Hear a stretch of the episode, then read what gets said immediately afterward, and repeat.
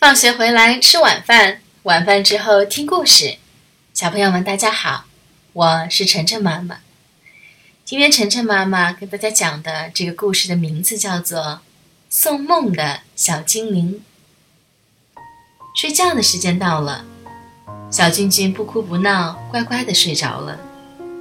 送梦的小精灵提着两只小竹篮，飞到了君君的枕头边。彩色的小竹篮里装着甜蜜的梦，黑色的小竹篮里则装着像面团一样的东西。小精灵夸赞道：“君君不哭也不闹，真是个乖孩子。”说着，他将甜美的梦轻轻地放在了君君的头顶上。在梦里，君君和小布熊一起开始了奇妙之旅，他们手拉手爬进了墙上的壁画里。坐着小船在会唱歌的小河里飘荡，飘着飘着，小船进入了一条狭长的小河。小河两边的树上挂满了糖果。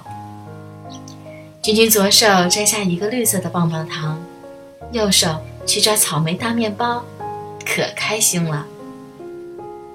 做梦的小精灵来到了闹闹家，远远的，小精灵就听见了闹闹。又哭又叫，不嘛，我不要睡觉，我还要再玩一会儿。闹闹的妈妈又哄又吓，好不容易才把闹闹抱到了小床上。闹闹还是不肯安静。做梦的小精灵用篮子压住闹闹的嘴，接着一屁股坐在闹闹的右眼皮上，腿压在他的左眼皮上，这样闹闹才睡着了。做梦的小精灵又从黑篮子里拿出一个灰蒙蒙的东西，放在闹闹头上。闹闹很快睡着了，可什么梦也没有做。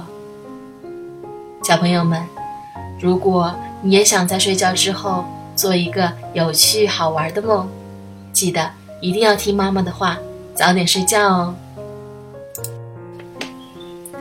好了，谢谢大家收听今天的节目。每周一到周五晚上七点，晨晨妈妈准时来给大家讲故事。